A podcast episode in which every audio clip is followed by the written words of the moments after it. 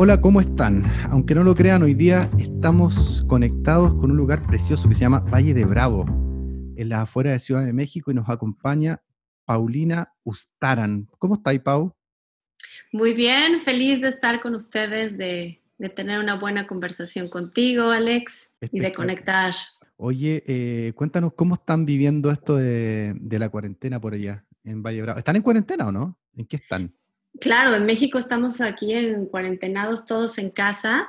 Y bueno, déjame decirte, yo vivo en el bosque, entonces es un lugar muy amable para, para poder estar, entonces pues contenta, ¿no? Con retos, adaptaciones, pero la verdad no me puedo quejar, estoy pues en contacto con la tierra, sembrando, haciendo lo que siempre hago, mi vida realmente no ha cambiado mucho.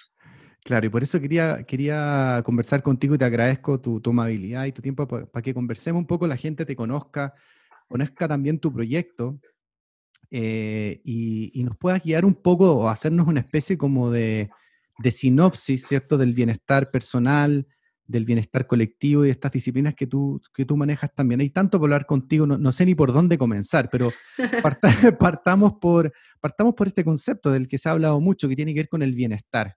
¿Qué nos está pasando? ¿Qué nos venía pasando? ¿Qué nos va a pasar en términos del bienestar, de la salud emocional, la salud física, la salud mental?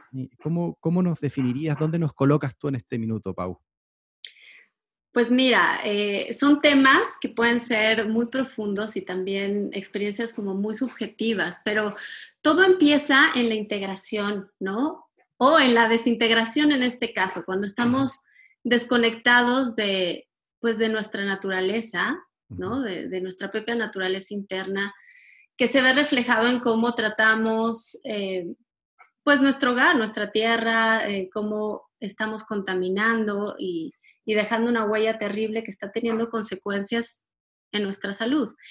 Entonces, esa desconexión que ha habido, eh, tanto con el alimento, con nuestras propias emociones, con la forma en que elegimos comer, con lo que elegimos nutrirnos, no solo a nivel de alimentos, sino a nivel visual, pues nos ha desconectado mucho de, poder entrar en espacios de silencio de, y de poder reconectar con quién somos, qué queremos, a dónde vamos, en un frenesí de una vida sumamente exigente, ¿no?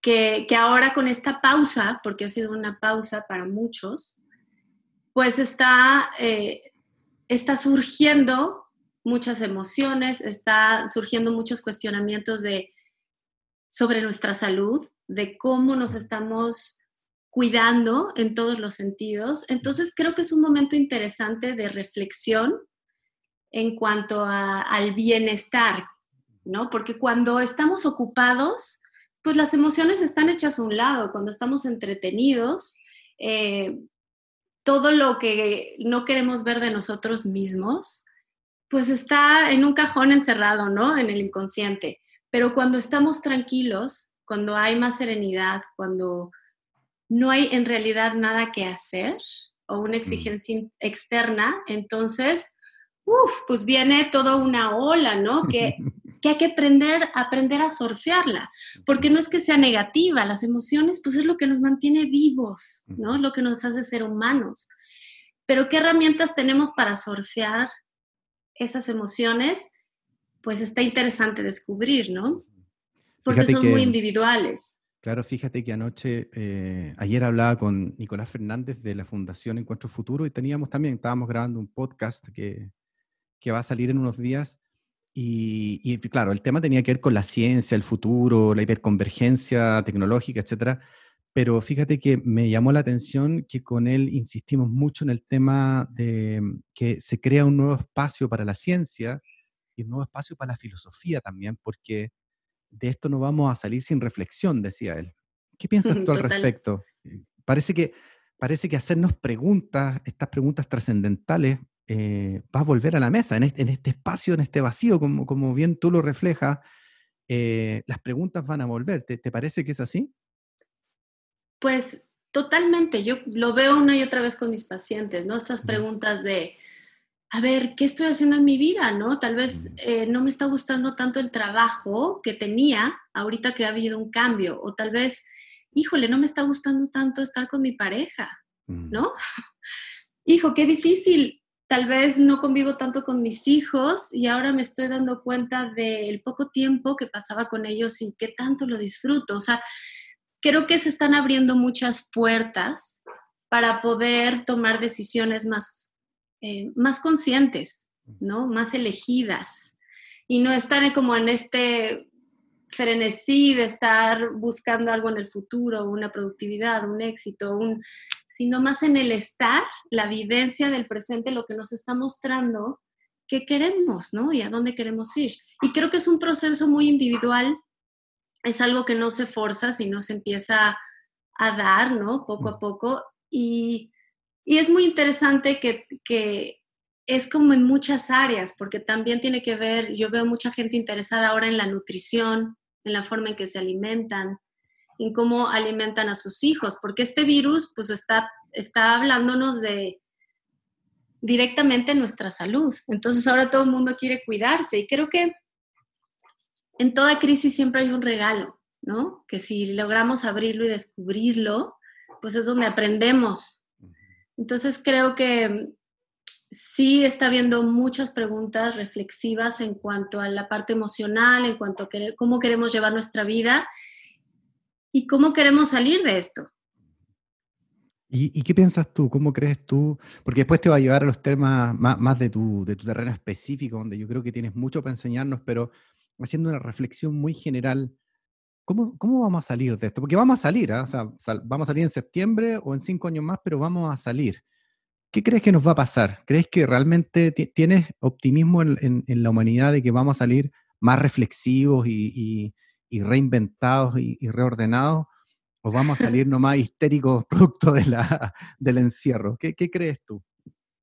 Me encantaría responderte y creo que sería muy romántico de mi parte y mi parte de soñadora te diría, sí, saldremos reflexivos, pero yo creo que esa pregunta me encantaría dejarla abierta al público, ¿no? ¿Cómo quieres tú salir de esta situación? ¿Quieres salir con elecciones más conscientes? A mí me encanta hacer preguntas porque uno va sintiendo sus propias respuestas y tiene que ver con el sentir más que con el pensar, porque estamos muy enfocados en el pensar y es increíble, pero cuando podemos integrar nuestro sentir, nuestro pensar y nuestro actuar, nuestra vida es diferente. Entonces, me encantaría dejar esa pregunta abierta a quien nos escucha. ¿Cómo quieres salir de esto? ¿Quieres em, seguir igual? Porque estar en la zona de confort no hay mucho crecimiento, estar en la zona segura no hay mucho crecimiento. Entonces, hacer un cambio es una buena oportunidad para replantearte cambios, para poder dejar atrás lo que no quieres y elegir más conscientemente lo que sí cómo quieres vivir esta vida, ¿no? Y creo que todo este virus nos ha traído, a todos nos ha despertado, pues ese miedo a la muerte, ¿no? Que igual me estoy metiendo en otro terreno, pero en realidad todo esto tiene que ver con el conservar la vida y sobrevivir. Entonces, ¿cómo estamos viviendo esta vida? Paulina, tú recién eh, usaste eh, a lo largo de esta, frase, en esta pequeña parte de la conversación, conceptos como desintegrados, inconscientes y en un frenesí. ¿ah? Eh, asumamos que es así, que, que estás bien cerca de, retratar al, ser humano de, este tiempo. ¿En qué deberíamos enfocarnos entonces para salir un poco de, esa lógica de, estar desintegrados, que me, encantó el, concepto, inconscientes y en este frenesí, que realmente es una locura, eh, ¿en qué deberíamos enfocarnos? ¿Cómo podríamos aprovechar esta oportunidad? Pues mi invitación sería aprovecha de verdad esta pausa para, para sentirte, ¿no? Y pues en muchísimas disciplinas, religiones, prácticas, se habla de la meditación, de la contemplación. Y más allá de una etiqueta es simplemente poder entrar en contacto contigo, sentir tu respiración y es ahí en ese silencio, en esa pausa, donde surge, surge lo que no has querido ver, surge quién eres también. Entonces, permitirte el sentir, por más intenso que sea, saber que las emociones, poder surfear las emociones, poderlas suavizar y en esa pausa, en ese silencio, van a empezar a encontrar respuestas de, pues, qué es lo que realmente quieren, qué es lo que realmente desean. Entonces, una gran herramienta específicamente puede ser la meditación, te puede ayudar a entrar más en contacto contigo. Tener un espacio seguro donde puedas hablar de lo que estás sintiendo y entrar en estas preguntas reflexivas de qué quiero, ¿no? Que, ¿Cómo quiero salir de esto? Sí, o sea, esta parte de, poder tener eh, en la pausa un espacio de, de contacto con uno mismo y es ahí donde surge la magia, de verdad. No evitar el sentir. Paulina, y, uno pensaría, yo, mira, no sé cómo, cómo plantear esta cuestión, pero uno pensaría, uno, mira los datos y uno de los efectos que, esta pandemia, y no solo la pandemia, sino que este tema del, encierro, del, confinarnos en nuestro hogar, eh, está trayendo, son muchas, em, no sé si enfermedades, llamarle así, pero del tipo mental, depresión, ansiedad, eh, angustia, etc. Y uno pensaría desde algún ángulo, desde alguna perspectiva, que, una pausa, que, el estar en casa, que el estar con los tuyos durante un tiempo, debería ser un regalo de la vida. ¿Por qué la gente se está enfermando? No, sé si enfermarse es la, palabra. Tú también eres eh, terapeuta, estás atendiendo gente. Eh, ¿Qué nos está pasando? O sea, ¿qué nos pasó que quedarnos quietos, en silencio, en pausa con los nuestros o solos, nos puede llegar a hacer mal. ¿Por qué? Tienes toda la razón, porque el trabajo más profundo está en el origen, que es nuestra familia, en el núcleo, que es nuestra familia.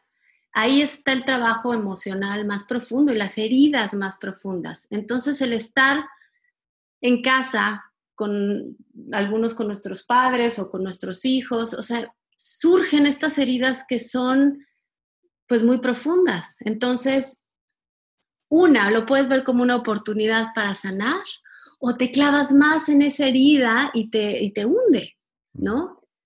Entonces, sí, esta parte de, de, confinamiento o de estar en casa para muchos está siendo un gran reto emocional. Están viendo mucha ansiedad, ataques de pánico. Eh, está despertando muchas cosas que finalmente estaban ahí latentes, pero las teníamos como en un cajón guardadas. No es algo que, que realmente sea desconocido, simplemente no lo queríamos ver y lo, estamos lo estábamos ignorando, que cuando uno se enfrenta a, estar más tranquilo, estar más en silencio o estar con su familia, pues es ahí donde surge todo. Entonces, claro que el apoyo psicológico es una muy buena herramienta ahorita y poder también tener herramientas para no hacerle tanto caso a tu mente. Y eso va a ser como, ah, ¿no? Hace como cortocircuito.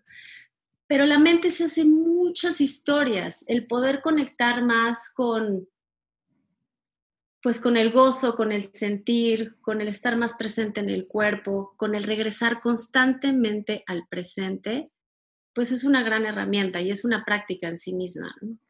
Movámonos un poquito ahora a, estos, a estos escenarios, estos terrenos, perdón, que tú, no, que tú nos hablaste del bienestar, y hablemos de la salud física. ¿Cómo em, tú haces un trabajo bastante interesante desde el yoga, ¿cierto? En, tu, en tu, lugar ahí en Valle de Bravo. Em, ¿Y qué hacemos en este confinamiento o qué hacemos post confinamiento con esta relación entre nosotros y nuestro cuerpo? Eh, ya nos hablaste un poco de la relación entre nosotros y nuestra mente, que es una relación bien complicada, bien jodida en realidad, de cómo mantenemos a raya nuestra mente. Em, pero esta relación del bienestar entre nosotros, nuestro ser y nuestro, nuestro cuerpo, ¿cierto? ¿Qué nos podrías eh, enseñar tú? ¿Qué nos podrías comentar al respecto?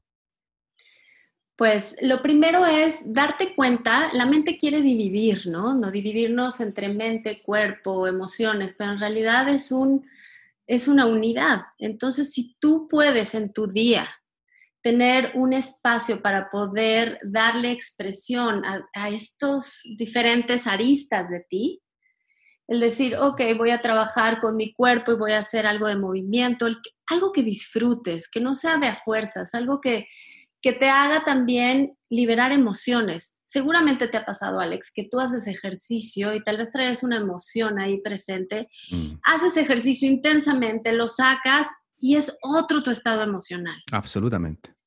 Es otro el estado de tu cuerpo, ya no hay tanta tensión, no te sientes tan cargado. Entonces, una gran, gran herramienta cuando sientes que emocionalmente estás muy cargada o cargado es mover tu cuerpo, mover tu cuerpo de manera consciente. Eh, y puede ser tan suave o tan intenso como tú, como tú lo disfrutes. A mí mi herramienta es el yoga porque es más allá de un ejercicio, se trabaja de manera más profunda.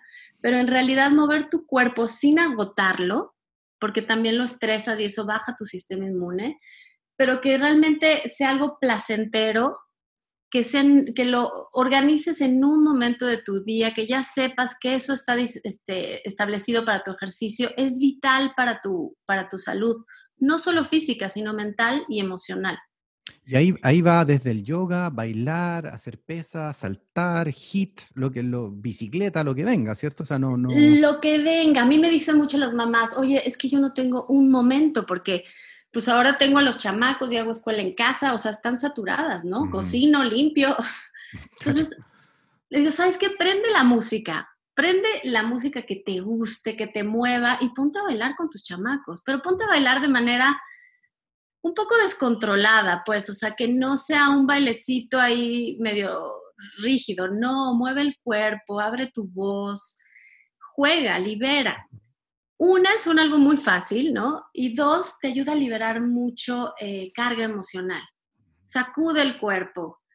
Y ya si tienes tiempo, pues ponte una rutina de ejercicio. Ahorita hay muchas cosas en línea, muchas cosas en las que puedes este, accesar que, que, incluso gratis donde uno puede mover el cuerpo y es esencial. No, creo que sí es una parte muy importante. ¿Por qué, dirías tú que es tan esencial esta relación eh, mente-cuerpo? ¿Por qué? O, este, este ser conectado con, nuestro cuerpo. Eh, porque es algo que, que, por lo menos lo que yo veo en mis redes sociales o lo que he conversado con mis amigos, también este confinamiento les ha hecho eh, hacer conciencia del cuerpo. Hasta, hace poco no tenían mucha conciencia que, tenían, que tenían un cuerpo. Que tenían, claro, que tenían que moverlo, cuidarlo, estirarlo, elongarlo, eh, estar consciente de él. ¿Por qué, ¿Por qué nos dirías tú que es tan importante estar conscientes de nuestro cuerpo? Porque es nuestro vehículo, ¿no? Es, tu cuerpo es un contenedor, es donde vibran tus emociones. Eh, el cuerpo o sea, si ves, las emociones no están en un lugar en específico, vibran en todo tu cuerpo. Cuando tú ves a alguien que amas, pues lo sientes también en el estómago, lo sientes en todo tu cuerpo. Cuando tienes miedo, cuando hay algo difícil de decir, ¿dónde se vibra? Se siente en el cuerpo. Entonces el cuerpo es este receptor, contenedor de todas nuestras emociones que si no tenemos un espacio para poder liberarlo, moverlo, estirar, eh, sacar, pues este contenedor se va, se va llenando. Es como una olla express, no sé si, la ubicas, como estas ollas de presión que se van llenando de presión y si no les abres el pivotito, explotan, ¿cierto? Y eso pasa con nuestro cuerpo. Cuando hay mucha energía emocional contenida en el cuerpo y no la movemos, no la expresamos, se empieza a expresar con síntomas, eh, dolores en el cuerpo, incluso enfermedades. Entonces, claro que es vital mover tu cuerpo para poder liberar emociones, eh, no darle tanto vuelo a la mente, sino que esté el cuerpo en, movimiento y con mucha conciencia de cuidado y amor al cuerpo, porque es muy diferente cuando tú haces un ejercicio exigiéndole al cuerpo, maltratándolo de alguna forma, a que sea un ejercicio que sea placentero, liberador.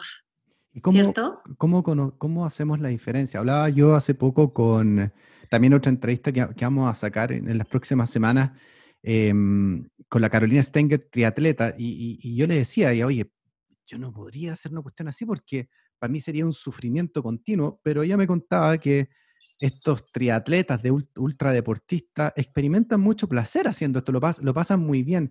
¿Qué tan importante es encontrar una actividad física, como dices tú, que sea placentero, que nos haga bien, no usando como punto de referencia a un otro, sino usándonos como punto de referencia a nosotros mismos. Pues regreso al punto de la conexión contigo mismo. Cuando tú sientes tu cuerpo, te das cuenta cuando lo estás lastimando, que también está relacionado con tus emociones.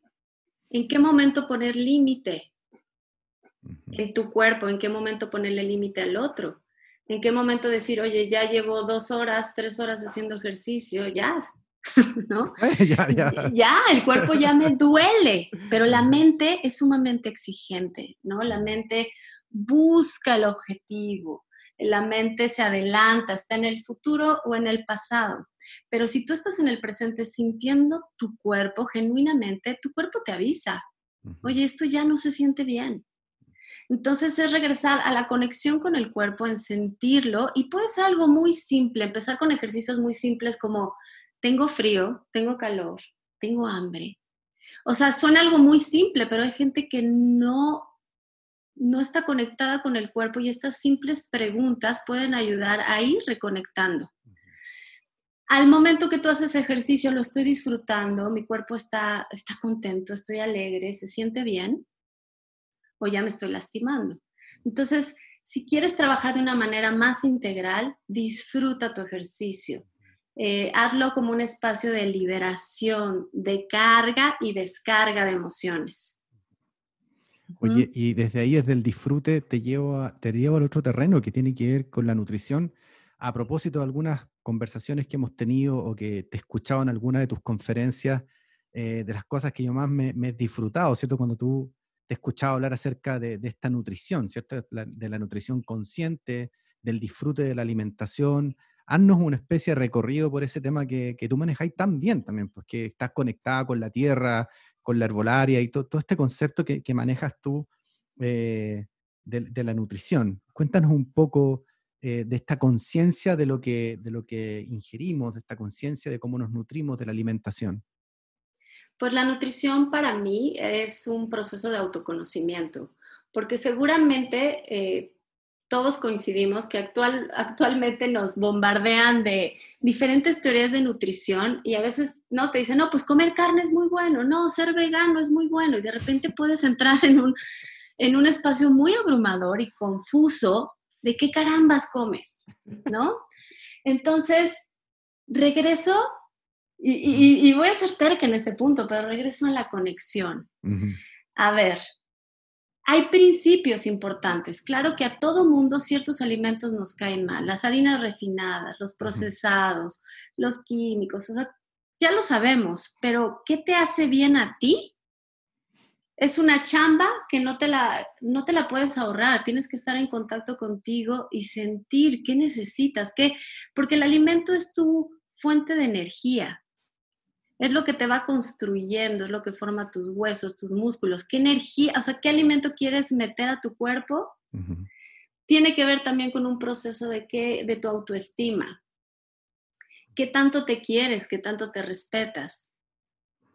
Y irnos a un espacio también de, pues en contacto con la naturaleza, entre más natural el alimento, entre más completo, o sea, más, más integral, pues más saludable va a ser para ti. Oye, perdón, y cuéntanos, cuéntanos ahí desde mm, de, esto de la, de la, herbolaria en la que tú te has especializado mucho y también de esto de los nutracéuticos. Cuéntanos un poco desde la nutrición, desde ahí, llegando al origen, a lo natural, aparecen estas dos ramas, estos dos conceptos que yo lo encuentro interesantísimo y te pediría que nos ayudaras a entenderlo a todo lo que te estamos escuchando hoy día. Pues en muchísimas culturas, eh, desde hace mucho tiempo, pues la sanación viene de, la naturaleza. Muchos de los farmacéuticos pues toman sus, sus medicamentos a partir de la naturaleza, aunque sean sintéticos. Entonces, pues el conocimiento está ahí, en la naturaleza. Entonces, cuando uno se conecta más con las hierbas, ¿no? Con las flores, con, con la naturaleza, ahí está todo para sanar. Entonces, la herbolaria es simplemente eh, esta conexión de cómo la naturaleza nos da los elementos para poder ayudar al cuerpo a sanarse. Porque no es como un medicamento alópata de, ok, tienes este síntoma, este medicamento te ayuda a quitarlo o a taparlo.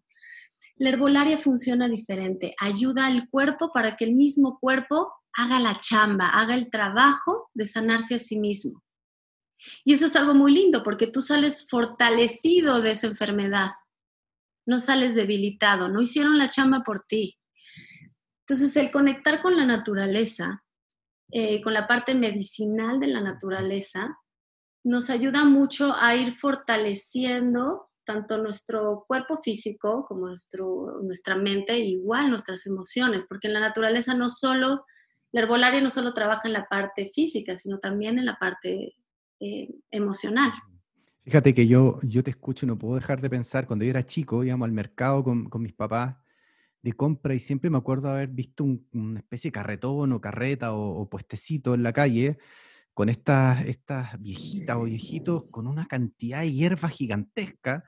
Y cada hierba, y cada hierba servía para una cosa, ¿me entiendes? Para el dolor de estómago, para el colon, para los riñones, etcétera, etcétera, etcétera. Y con el tiempo eso fue desapareciendo eh, y dieron paso finalmente a las farmacias, que, me parece bien, pero me parece curioso que hoy día estemos como, ah, por lo menos una, parte de la población, volviendo a, buscar ese conocimiento que estaba ahí en las hierbas. Parece, parece que no era tan... Eh, parece que había sabiduría y parece que había un conocimiento que tenía que ver, eh, que tenía que ver con, otra, con otra dimensión de la sociedad. Eh, ¿Qué es lo que ha pasado en México? ¿Qué ha pasado con esto también? ¿Fue desapareciendo o permaneció? ¿Está ahí? ¿Es más accesible? ¿Cómo es? En México siempre ha estado muy presente en, pues en toda la población, solo que ha cambiado también esta percepción sobre la herbolaria, cómo, mm. cómo el mexicano la percibe. Entonces, hay una, o sea, un, espacio de la población que la percibe como algo ah, que tal vez no funciona, como algo hippie, como algo... no, hay mucho estigma sobre la herbolaria y hay muchísima población, que es la mayoría, que va a los mercados con los herbolarios mm. por hierbas y por, para sanarse. Y claro que es efectiva. Ahora, pues se presenta en una forma que ves la hierba, ves este, la raíz, ¿no? No, no, no la estás viendo en un empaquetado bonito y, pues que te dice está certificado por tal tal. Entonces la gente tiene desconfianza. Y también cómo nos han metido todos los medios y las farmacéuticas, pues es, es, es un gran negocio. Todos los mensajes que nos han, lo tenemos en los tuétanos de pues de toda, de cómo sanarnos, ¿no? Entonces creo que la gente que está retomando, conectando con lo natural, pues lo está, viendo, está viendo resultados, está viendo que sí funciona y que ese conocimiento está ahí, solo es cuestión de conectar. ¿Y, y cómo, cómo hacemos convivir estos dos mundos? La medicina tradicional, que tiene, por supuesto, el método, el método científico perdón, detrás y tiene, tiene estudios, etcétera, con esta otra sabiduría eh, más orgánica que tiene que ver con la herbolaria y con la tradición y el origen y el contacto con la naturaleza. ¿Hay un espacio de convivencia ahí? ¿Son excluyentes? ¿Cómo funciona? ¿Cómo lo ves tú? Creo que actualmente está haciendo algo súper interesante en donde la ciencia y la medicina, llamémosle más natural, ¿no? La herbolaria, la alimentación, se están uniendo, realmente está viendo un campo donde la ciencia se está dando cuenta, ah, los caldos de la abuelita, las hierbas de la abuelita tienen, claro que hacen bien por esto, esto, esto y esto, y hacen este efecto en el cuerpo, y entonces alimentan la mente, que también es bien importante el poder tener eh, un conocimiento de por qué te ayuda y para qué sirve. Creo que es súper valioso, ¿no? Donde la ciencia y la naturaleza se unen, pues se, hace algo muy potente que actualmente está, esta unión está siendo súper benéfica, ¿no? Y, yo la veo cada vez más. Fabuloso. Oye, conversanos de esto, de este concepto que me enseñaste que son los nutracéuticos. ¿Qué debemos entenderlo? ¿Qué debemos entender por eso? Porque está tan hombre como para almuerzo del domingo, hasta ¿ah? una conceptuación que uno queda bien, digamos. Los nutracéuticos. Exacto, los nutracéuticos son todos estos encapsulados, ¿no? Que, que vienen con un, que son naturales. Seguramente bueno, conoces el jengibre, la cúrcuma, es algo que ya está muy, muy, muy presente, ¿no? Entonces tú encuentras, en vez de ir al mercado y comprar el jengibre y, rayarlo, o ir por la cúrcuma, entonces tú ya tienes un encapsulado de, de un suplemento de cúrcuma que puedes tomar cada mañana y que ya tiene también un proceso en el que tú ya sabes que lo que te están dando sí es, ¿no? O sea, la cúrcuma tiene curcumina que es antiinflamatoria. Que a veces cuando es más informal, pues tú no sabes si te están dando otra cosa, ¿no? Entonces los nutracéuticos... puede venir orégano adentro y uno no se da ni cuenta. Exacto, exacto. Entonces los nutracéuticos ya pasaron por un proceso de eh, certificación, de seguridad y te los dan en encapsulados. Perfecto. Entonces es una forma mucho más accesible para todos, ¿no? ¿Y, qué, mm, em, qué comportamiento está teniendo la población esto? ¿Está creciendo el consumo de estos nutracéuticos o está todavía en fase experimental? ¿Qué es lo que ves tú? ¿Es fácil para la gente acceder a esto o no? ¿O más bien eh, es, como de nicho? Está creciendo mucho, Alex, está creciendo mucho. Em, está viendo un boom en la parte de salud. La gente se está interesando mucho en sentirse bien, en verse bien, en, balancear su cuerpo, sus emociones. Entonces, toda la parte de herbolaria, toda la parte de nutricéuticos está teniendo pues mucha aceptación, mucha aceptación. Yo creo que el lugar de reto ahí es realmente dar seguridad a las personas, ¿no? Porque pues también puede haber mucho chantaje y por eso pierde credibilidad.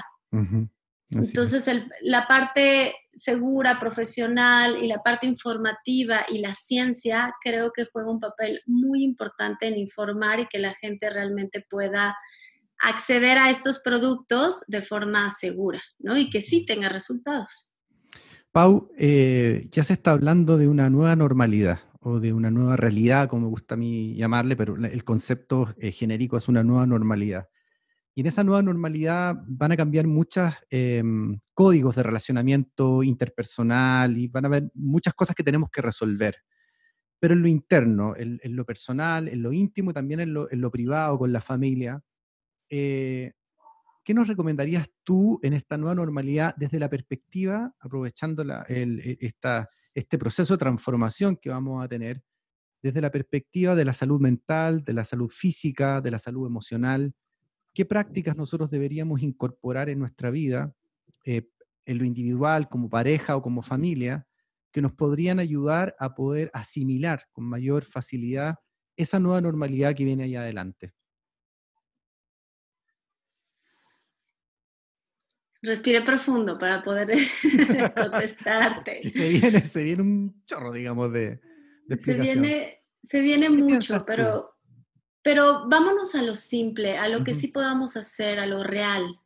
Es que, te quiero insistir porque, porque en el fondo a mí siempre me ha llamado la atención la, facilidad con la que mm, amplificamos conceptos. Me sigue y decimos, no sé, piensa fuera de la caja, sé creativo, reinvéntate, eh, la nueva normalidad, y, como que las vamos lanzando eh, sin saber el efecto que puede tener sobre las personas. Y yo creo que todos estos nuevos conceptos, con los cuales estoy absolutamente de acuerdo, pero también entiendo que en alguna parte de la población podrían producir algún nivel de angustia o ansiedad o incertidumbre de no saber cómo me voy a relacionar yo con ese tema. Porque, por ejemplo, no sé cómo estará la... Bueno, yo estaba leyendo lo que está pasando en México, acá en, Chile ya estamos en la reapertura de algunas cosas, eh, y estamos muy preocupados de los malls, por ejemplo, y que hablan los malls y cómo vamos a hacer para que hablan los malls y, el tema de la ropa y el que lo toma. Estamos muy poco preocupados y la conversación, siento yo, no gira alrededor de esta pregunta que te estoy haciendo. O sea, ¿qué nos va a pasar a nosotros? ¿Cómo asimilamos esta nueva normalidad desde el bienestar personal? Y por eso te lo pregunto aprovechándome de, de tu experiencia y de esta conversación. Exacto, y además de repente hay términos que pueden ser muy genéricos y causan ansiedad de cómo caramba se hace eso, cómo se come, cómo se hace, ¿no? Mm. Entonces, desde la parte más simple, y, no quiere decir que simple o básico no sea profundo, porque yo, yo recomendaría el ser compasivo contigo mismo o contigo misma, ser compasiva en, en ir, ir poco a poco, ir pausada en, en cómo te vas integrando cómo te vas integrando de nuevo a tu trabajo, cómo te vas integrando de nuevo a ir al mall, a ir a actividades con tus hijos. Ir paso a paso a ver cómo se siente en ti. No autoexigirte, porque somos expertos en estarnos exigiendo tanto que nos desconectamos, ¿no? De, de, quiénes somos y de qué queremos. Entonces, el ser compasivo contigo, ¿en qué sientes? Ser compasivo contigo de tal vez tienes que ir más despacio o más rápido y poder estar muy presente en tu sentir. Porque en ese sentir te da pauta para poder elegir y desde ese elegir también darte cuenta de si necesitas apoyo de un profesional que te ayude a acomodar tus, tus emociones, acomodar ese reencuentro con, con, el exterior de nuevo. Sí, el, pedir apoyo es importante si es que lo necesitas. Necesitas un espacio seguro para platicar tus emociones, para poder reorganizarte, hazlo. Entonces, ser compasivo contigo, no olvidarte del sentir y ten un lugar seguro para trabajar o herramientas para trabajar ese sentir. Porque si regresas otra vez queriendo que sea igual la vida, queriendo acelerar, pues otra vez vas a meter en el cajón un chorro de cosas que en algún momento esa olla express va a volver a explotar. Claro, claro, y, es lo que uno empieza a percibir de, esta necesidad imperiosa de un grupo de gente de, de normalizar nuevamente la normalidad. Me, sigue, me, es como un trabalengua, pero, pero en el fondo es como una necesidad imperiosa y, lo, lo, decía la otra vez en, en, un episodio, Juana Ramírez, también mexicana, decía, si de esto eh, salimos siendo los mismos, va a ser un desperdicio de tiempo, energía y recursos espantoso, espantoso, y ojalá que no, no salgamos siendo los mismos. ¿Qué otra recomendación nos podría ser compasivos con nosotros, irnos paso a paso? ¿Alguna otra más?